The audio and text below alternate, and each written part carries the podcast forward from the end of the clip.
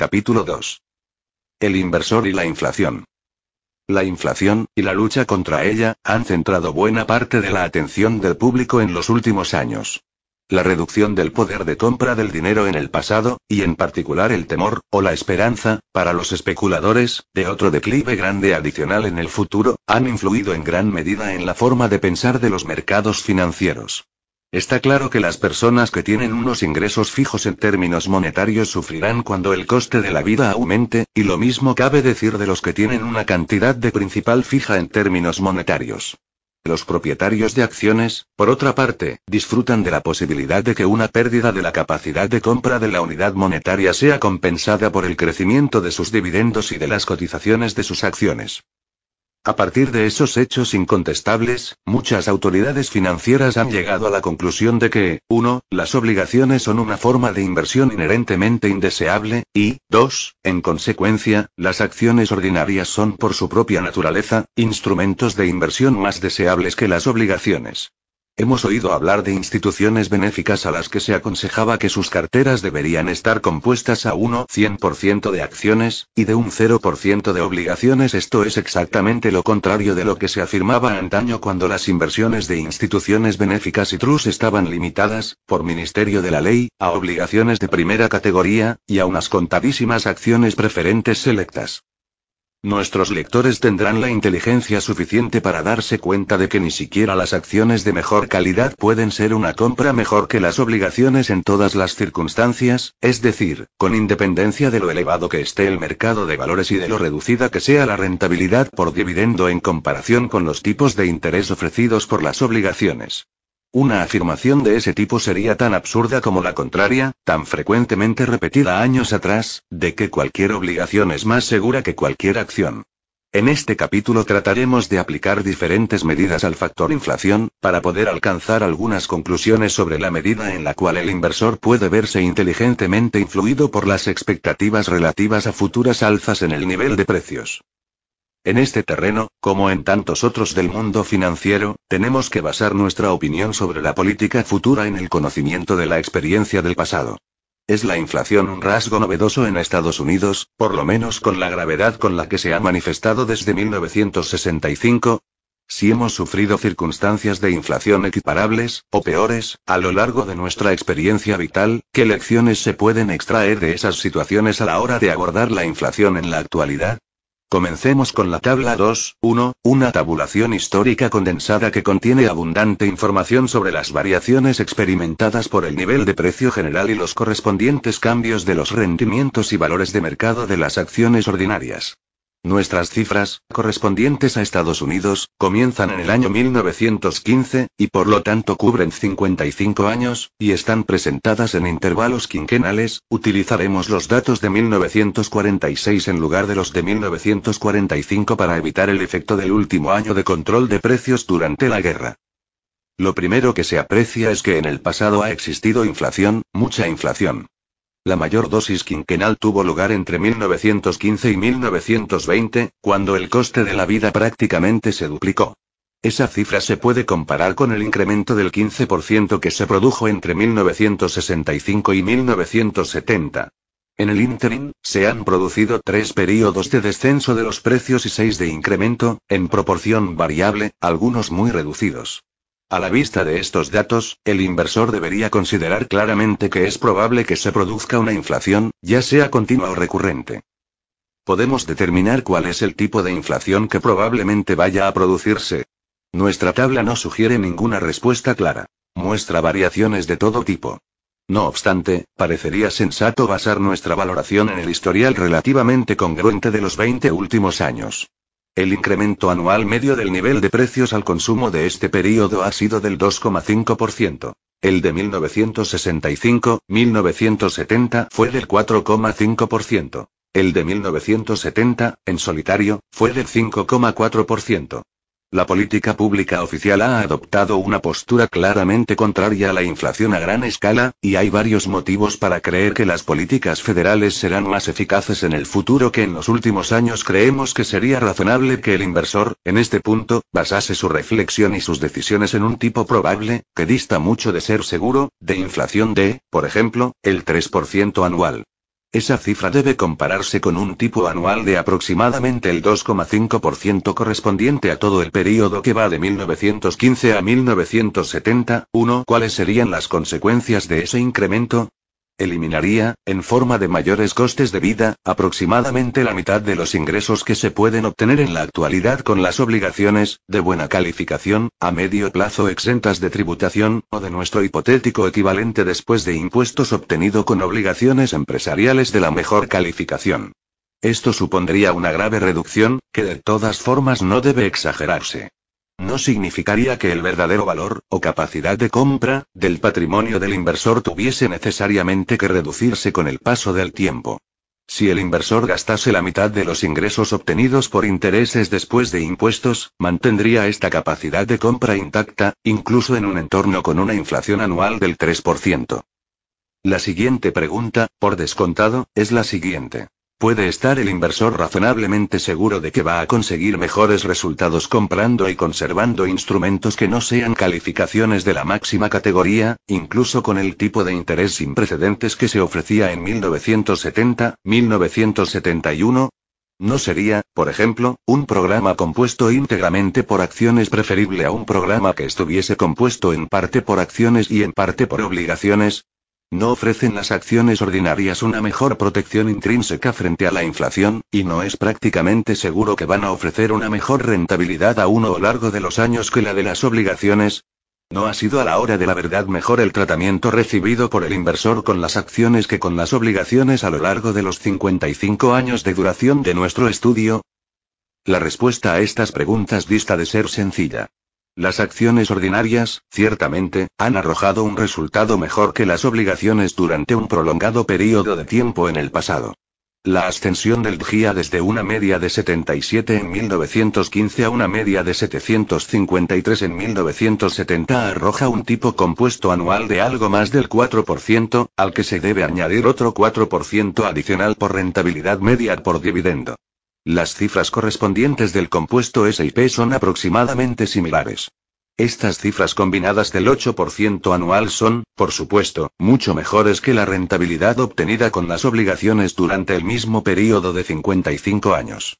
Pero no son mejores que la rentabilidad que en la actualidad ofrecen las obligaciones de mejor categoría.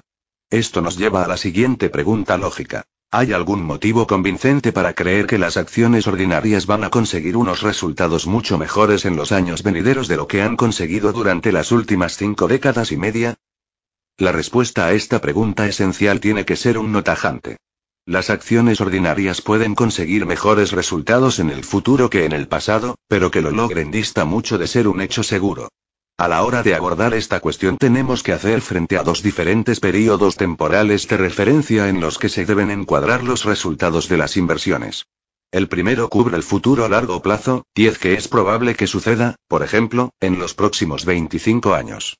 El segundo es el marco en el que se debe evaluar lo que es probable que le ocurra al inversor, tanto financiera como psicológicamente, a lo largo de periodos a corto y medio plazo, digamos 5 años o menos. Su mentalidad, sus esperanzas y aprensiones, su satisfacción o insatisfacción con lo que ha hecho, y, sobre todo, sus decisiones sobre 10 que tiene que hacer a continuación, vienen determinadas no por una panorámica retrospectiva de toda una vida de inversión, sino por su experiencia de año en año. En esta cuestión podemos ser categóricos. No hay conexión temporal estrecha entre las condiciones inflacionarias, o deflacionarias, y la evolución de las cotizaciones y beneficios de las acciones ordinarias. El ejemplo más claro es el período reciente, 1966-1970. La subida del coste de la vida fue del 22%, la mayor en un período de 5 años desde 19, 46, 19, 50. Sin embargo, tanto los beneficios como las cotizaciones de las acciones, en conjunto, han descendido desde 1965. Existen contracciones similares en ambas direcciones en los historiales de períodos quinquenales precedentes. Inflación y beneficios empresariales. Otra forma muy importante de abordar esta cuestión consiste en estudiar el tipo de beneficios sobre el capital generado por las empresas estadounidenses. Dicho tipo, evidentemente, ha fluctuado junto con el tipo general de actividad económica, pero no ha mostrado una tendencia general a aumentar con los precios al por mayor o con el coste de la vida. De hecho, dicho tipo se ha reducido de manera muy acusada durante los últimos 20 años, a pesar de la inflación experimentada en dicho periodo. En cierta medida, la reducción se debió a la aplicación de unos tipos de amortización más liberales, véase la tabla 2, 2. Nuestros estudios extendidos nos han llevado a la conclusión de que el inversor no puede contar con obtener un tipo muy superior al tipo quinquenal más reciente obtenido por el grupo GIA. Aproximadamente el 10% sobre el valor neto de los activos tangibles, valor contable, subyacente a las acciones 2 teniendo en cuenta que el valor de mercado de tales emisiones está muy por encima de su valor contable, por ejemplo 900 de valor de mercado en comparación con 560 de valor contable a mediados de 1971, los beneficios sobre el precio de mercado vigente ascienden únicamente a aproximadamente el 6,25%. Esta relación se expresa, por lo general, de forma inversa, o múltiplo de beneficios, por ejemplo, que el precio actual del DGIA, que asciende a 900, es igual a 18 veces los beneficios reales de los 12 meses que concluyen en junio de 1971. Nuestras cifras encajan perfectamente con la idea que se planteaba en el capítulo anterior que sugería que el inversor puede esperar un rendimiento por dividendo medio de aproximadamente el 3,5% del valor de mercado de sus acciones, más una apreciación de aproximadamente el 4% anual, resultante de la reinversión de beneficios. Se debe tener en cuenta que en este cálculo se supone que cada unidad monetaria añadida al valor contable incrementa el precio de mercado en aproximadamente 1,60 unidades monetarias. El lector alegará que en última instancia nuestro cálculo no tiene en cuenta el incremento de los beneficios y los valores de las acciones que resultan de nuestra inflación anual prevista del 3%. Justificamos nuestra postura en la falta de signos de que la inflación de una entidad equiparable en el pasado haya tenido cualquier tipo de efecto directo sobre los beneficios por acción declarados. Las frías cifras demuestran que la totalidad de la gran ganancia obtenida por la unidad del GIA durante los últimos 20 años se debió a un gran crecimiento proporcional del capital invertido derivado de la reinversión de beneficios. Si la inflación hubiese operado como factor independiente favorable, su efecto habría sido el de incrementar el valor del capital previamente existente. A su vez, esto debería haber incrementado el tipo de beneficio de dicho capital antiguo y, por lo tanto, del capital antiguo y del nuevo combinado. Sin embargo, no ha sucedido nada así en los 20 últimos años, durante los cuales el nivel de precio al por mayor ha aumentado prácticamente en un 40%. Los beneficios empresariales deberían verse más influidos por los precios mayoristas que por los precios al consumo. El único mecanismo para que la inflación incremente el valor de las acciones es el aumento de los beneficios de la inversión de capital. Atendiendo a los datos históricos, esto no ha sucedido. En los ciclos económicos del pasado, las épocas de bonanza iban acompañadas por un incremento del nivel de los precios y las malas rachas por una reducción de los precios. Por lo general se tenía la impresión de que un poco de inflación venía bien a los beneficios empresariales. Esta opinión no ha sido contradicha por la historia de 1950 a 1970, que pone de manifiesto una combinación de prosperidad por lo general sostenida y de precios crecientes, también por lo general. No obstante, las cifras indican que el efecto de todo esto sobre el poder de generación de beneficio del capital en acciones ha sido bastante limitado. De hecho, ni siquiera ha servido para mantener el tipo de beneficios sobre la inversión. Claramente, ha habido importantes influencias compensatorias que han impedido que se produjese cualquier incremento en la rentabilidad real de las empresas estadounidenses en conjunto. Tal vez el más importante de todos ellos haya sido, 1. El incremento de los tipos salariales, que eran superiores a los incrementos de productividad, y, 2. La necesidad de grandes cantidades de nuevo capital, que al satisfacerse retenían a la baja la relación entre ventas y capital empleado. Nuestras cifras de la tabla 2, 2 indican que, lejos de haber tenido un efecto beneficioso sobre las empresas y sus accionistas, la inflación ha resultado ser bastante perjudicial. Las cifras más llamativas de nuestra tabla son las correspondientes al crecimiento del endeudamiento empresarial entre 1950 y 1969. Es sorprendente la poca atención que han prestado los economistas y el mercado de valores a esta evolución. El endeudamiento de las empresas se ha ampliado multiplicándose casi por 5 mientras que sus beneficios antes de impuestos se han multiplicado por poco más de 2. Con el incremento de los tipos de interés durante ese periodo, es evidente que el endeudamiento agregado de las empresas en la actualidad constituye un factor económico negativo de cierta magnitud y es un verdadero problema para muchas empresas individuales. Se debe tener en cuenta que en 1950 los beneficios netos después de intereses y antes de impuestos eran aproximadamente del 30% del endeudamiento empresarial, mientras que en 1969 eran de únicamente el 13,2% del endeudamiento. La relación correspondiente a 1970 debe haber sido incluso menos satisfactoria. En resumen, parece que una parte significativa del 11% que obtienen las acciones empresariales en conjunto se logra mediante el uso de una gran cantidad de nuevo endeudamiento que cuesta el 4% o menos después de las deducciones fiscales. Si nuestras empresas hubiesen mantenido la relación de endeudamiento del año 1950, su tasa de beneficios sobre el capital social se habría reducido aún más, a pesar de la inflación. El mercado de valores ha considerado que las empresas concesionarias de servicios y suministros públicos han sido una de las principales víctimas de la inflación, al estar atrapadas entre el gran incremento del coste de los recursos ajenos y la dificultad de elevar las tarifas que se cobran y que vienen determinadas por un proceso reglamentario. Sin embargo, este puede ser el momento de indicar que el propio hecho de que los costes unitarios de la electricidad, el gas y los servicios telefónicos hayan crecido mucho menos que el índice de precios al consumo general ha hecho que estas empresas se encuentren en una sólida posición estratégica para el futuro. 3 por Ministerio de la Ley, tienen derecho a cobrar unas tarifas que sean suficientes para obtener un rendimiento adecuado para su capital invertido, y probablemente esto protegerá a sus accionistas en el futuro de la misma forma que lo ha hecho durante los periodos inflacionarios del pasado. Todo lo anterior nos devuelve a nuestra conclusión de que el inversor no tiene ningún criterio sólido para esperar una rentabilidad superior a la media de, digamos, el 8% en una cartera de acciones de tipo GIA adquirida al nivel de precios de finales de 1971. No obstante, ni siquiera el hecho de que estas expectativas resultasen estar minusvaloradas de manera substancial demostraría la sensatez de un programa de inversión compuesto exclusivamente por acciones. Si el futuro tiene algo garantizado es que los beneficios y el valor de mercado anual medio de una cartera de valores no crecerá a un tipo uniforme del 4% ni de ninguna otra cifra.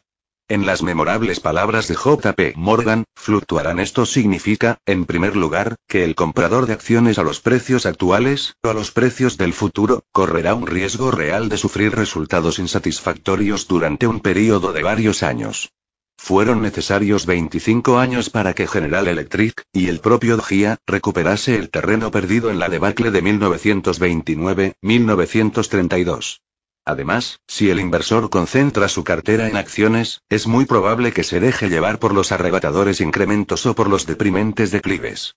Esto resulta especialmente cierto si su razonamiento le lleva a expectativas de inflación adicional. Porque en ese caso, si se produce otra fase aún ocista en el mercado, tomará la gran subida del mercado no como una señal de peligro de una inevitable carga, M como una oportunidad de cobrar sus cuantiosos beneficios, sino como una reivindicación de las hipótesis de inflación y como un motivo para seguir comprando acciones por elevado que sea el nivel del mercado o por bajo que sea el rendimiento en forma de dividendo. Ese es el camino hacia el crujir y rechinar de dientes. Alternativas a las acciones como cobertura frente a la inflación. La política ordinaria de las personas de todo el mundo que desconfían de su divisa ha sido comprar y conservar oro. Esta actividad ha sido ilegal para los ciudadanos de Estados Unidos desde 1935, por fortuna para ellos.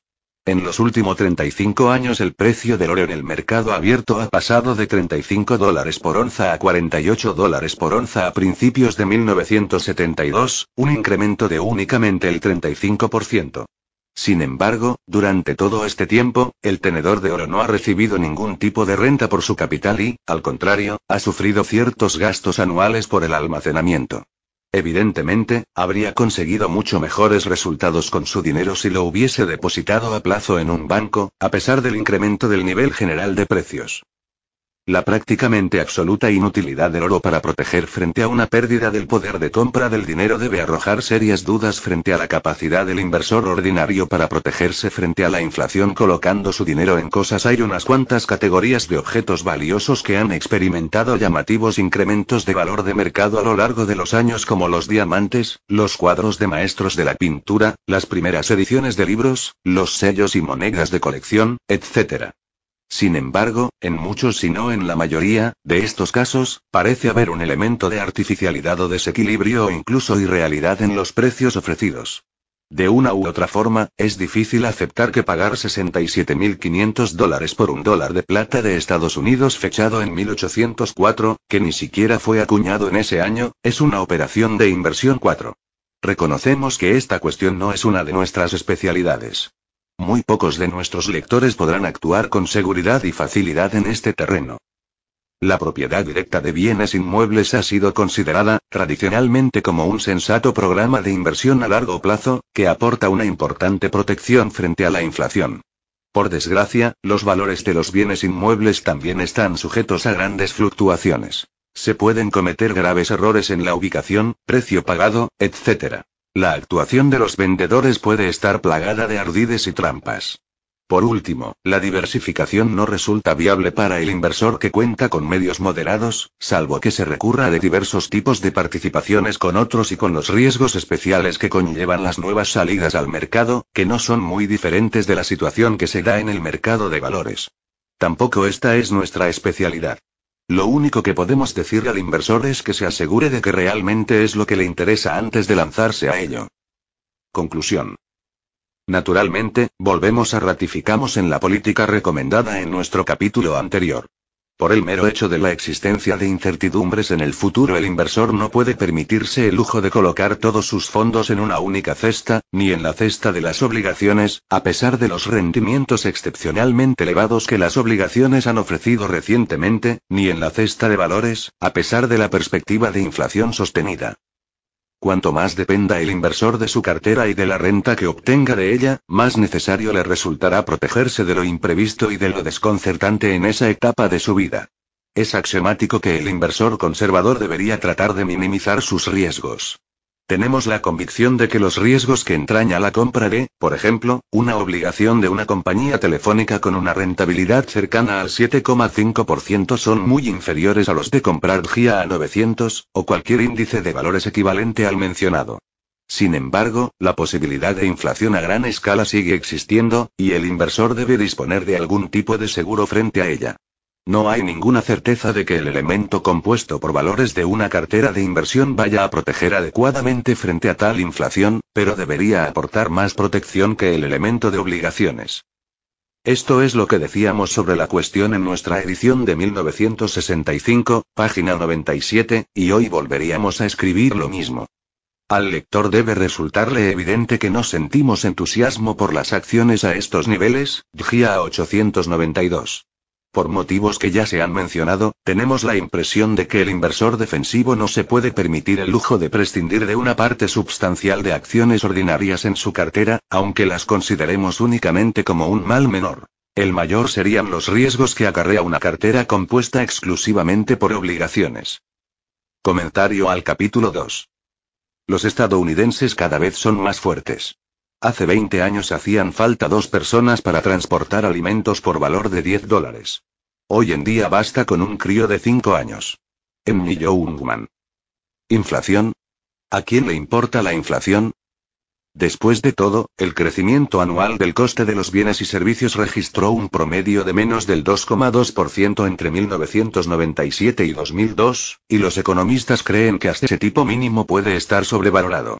Piense, por ejemplo, en cómo se han desplomado los precios de los ordenadores y la electrónica de consumo, y cómo ha mejorado la calidad de muchos productos, lo que significa que los consumidores están obteniendo un mejor valor por su dinero. En los últimos años es probable que el verdadero tipo de inflación en Estados Unidos haya rondado el 1% anual, un incremento tan infinitesimal que muchos expertos han proclamado que la inflación ha muerto. La ilusión del dinero. Existe otro motivo por el que los inversores pasan por alto la importancia de la inflación. Lo que los psicólogos denominan la ilusión del dinero. Si consigue un incremento salarial del 2% un año en el que la inflación llega al 4%, es prácticamente seguro que se sentirá mejor que si sufriese un recorte salarial del 2% durante un año en el cual la inflación fuera igual a cero. Sin embargo, las dos modificaciones salariales le dejarían prácticamente en la misma situación. Un 2% peor después de la inflación. Mientras la variación nominal, o absoluta, sea positiva, lo consideramos positivo, aunque el resultado real, o después de la inflación, sea negativo. Además, cualquier variación de su salario será más vívida y específica que el cambio generalizado de precios en el conjunto de la economía. De la misma manera, a los inversores les encantaba conseguir un 11% en sus depósitos a plazo en 1980, y están profundamente decepcionados obteniendo únicamente el 2% en 2003, aunque perdiesen dinero después de la inflación en aquella época y se mantengan en un nivel similar a la inflación en la actualidad. El tipo nominal que obtenemos aparece impreso en los anuncios del banco y en los pasquines que colocan en sus escaparates, y si ese número es elevado nos sentimos bien. Sin embargo, la inflación erosiona ese número elevado de manera subrepticia. En lugar de colocar anuncios, la inflación se limita a robar nuestro patrimonio. Por eso es tan fácil pasarla por alto, y por eso es tan importante medir el éxito de la inversión no solo en función de lo que se obtiene, sino en función de lo que se conserva después de la inflación. En un plano aún más básico, el inversor inteligente debe estar siempre en guardia frente a cualquier cosa imprevista o subestimada. Hay tres buenos motivos para considerar que la inflación no ha muerto. En un período tan reciente como el que va de 1973 a 1982 Estados Unidos experimentó uno de los períodos inflacionistas más dañinos de su historia. Medidos en función del índice de precios al consumo, los precios se multiplicaron por más de dos durante ese período, ascendiendo a un tipo anualizado de casi el 9%. Únicamente en 1979 la inflación alcanzó el 13,3%, paralizando la economía con el fenómeno que se conoció como estanflación, que llevó a muchos comentaristas a dudar de que Estados Unidos pudiese competir en el mercado mundial. Los bienes y servicios que costaban 100 dólares a principios de 1973 costaban 230 dólares a finales de 1982, lo que reducía el valor del dólar a menos de 45 centavos. Ninguna persona que viviese en esa época bromearía con tal grado de destrucción del patrimonio. Nadie que sea prudente puede dejar de protegerse frente al riesgo de que ese fenómeno se repita. Desde 1960, el 69% de los países del mundo con economías orientadas al mercado han sufrido por lo menos un año en el que la inflación ha ascendido a un tipo anualizado del 25% o más. Como media, esos periodos de inflación han destruido el 53% de la capacidad de compra de los inversores. Estaríamos locos si no esperásemos que Estados Unidos fuese a quedar, de una o de otra manera, al margen de tal desastre. No obstante, estaríamos aún más locos si llegásemos a la conclusión de que es imposible que esto pueda ocurrir en dicho país. El crecimiento de los precios hace posible que la administración estadounidense abone sus deudas con dólares abaratados por la inflación. Erradicar por completo la inflación va en contra de los intereses de cualquier administración pública que tome prestado dinero con regularidad. Media protección. ¿Qué puede hacer, entonces, el inversor inteligente para protegerse frente a la inflación? La respuesta normal sería comprar acciones, pero como ocurre con frecuencia con las respuestas ordinarias, no es completamente cierto. La figura 2.1 muestra, respecto de cada uno de los años que van de 1926 a 2002, la relación entre la inflación y los precios de las acciones. Como se puede ver, en los años en los que los precios de los bienes y servicios al consumo se redujeron, como ocurre en la parte izquierda del gráfico, la rentabilidad de las acciones fue terrible, con un mercado que llegó a perder hasta el 43% de su valor 8 cuando la inflación superó el 6%, como ocurre en los ejercicios del extremo derecho del gráfico, las acciones también se hundieron. El mercado perdió dinero en 8 de los 14 años en los cuales la inflación superó el 6%. El rendimiento medio de esos 14 años fue un escaso 2,6%. Mientras que una inflación moderada hacía posible que las empresas trasladasen a los clientes el incremento de costes que experimentaban en sus materias primas, la inflación elevada provoca el caos, y obliga a los clientes a reducir al mínimo sus adquisiciones y deprime la actividad en toda la economía. Los datos históricos son claros. Desde la aparición de unos datos exactos del mercado de valores en 1926, ha habido 64 períodos quinquenales, es decir, de 1926 a 1930, de 1927 a 1931, de 1928 a 1932, etc., hasta llegar a 1998, 2002. En 50 de esos 64 períodos quinquenales, lo que supone el 78% del tiempo, las acciones tuvieron resultados mejores que la inflación. Es impresionante, pero imperfecto. Significa que las acciones no han sido capaces de mantenerse a la altura de la inflación aproximadamente una quinta parte del tiempo. Dos acrónimos al rescate. Afortunadamente, se pueden incrementar las defensas contra la inflación extendiendo las inversiones más allá de las acciones. Desde los últimos escritos de Graham han aparecido dos instrumentos para combatir la inflación que están a disposición general de los inversores. REIT. Los Real Estate Investment Trust son entidades que son propietarias de inmuebles de naturaleza residencial y comercial, y se dedican a su explotación a través del alquiler. Agrupados en FI, o fondos de inversión inmobiliaria, los REIT son bastante eficaces a la hora de combatir la inflación. La mejor opción es el Vanguard Rate Index Fund. Otras opciones de coste relativamente reducido son Cohen y Sters Realty Shares, Columbia Real Estate Equity Fund y Fidelity Real Estate Investment Fund. Aunque es poco probable que un fondo REIT sea un instrumento infalible a la hora de combatir la inflación, a largo plazo debería ofrecer cierta defensa contra la erosión del poder adquisitivo sin deteriorar la rentabilidad general. Tips. Los TIPS, o Treasury Inflation Protected Securities, valores del tesoro protegidos frente a la inflación, son obligaciones de la administración estadounidense, emitidas por primera vez en 1997, que aumentan automáticamente de valor cuando sube la inflación. Como estos instrumentos están respaldados por la solvencia de Estados Unidos, están cubiertos, al igual que todas las obligaciones de la administración estadounidense, frente al riesgo de incumplimiento, o impago de intereses. Además, los TIPS también garantizan que el valor de la inversión no se verá erosionado por la inflación. En un sencillo instrumento, se asegura frente a la pérdida financiera y la pérdida de poder adquisitivo. Sin embargo, estos instrumentos tienen un inconveniente. Cuando el valor de las obligaciones TIPS aumenta, la agencia tributaria estadounidense considera que ese incremento es una renta sujeta a impuestos, aunque se trate exclusivamente de una ganancia sobre el papel, salvo que se venda la obligación a su nuevo precio superior. ¿Qué motivo tiene la agencia tributaria estadounidense para actuar de esta manera? El inversionista inteligente recordará las sabias palabras del analista financiero Marques Schweber. La única pregunta que nunca se debe hacer a un burócrata es por qué, por esta exasperante complicación tributaria, los TIPS son más adecuados para los fondos de pensiones con pago de impuestos diferidos como los IRA, KEOGO 401K, en donde no incrementarán los ingresos imponibles, se pueden adquirir TIPS directamente a la administración de Estados Unidos en www.publicdetreas.gov barra o en un fondo de inversión de bajo coste como Vanguard Inflation Protected Securities o Fidelity Inflation Protected Bond Fund. Directamente o a través de un fondo de inversión, los TIPS son el sustituto de la parte de los fondos de jubilación que mantendría en efectivo de no existir este instrumento.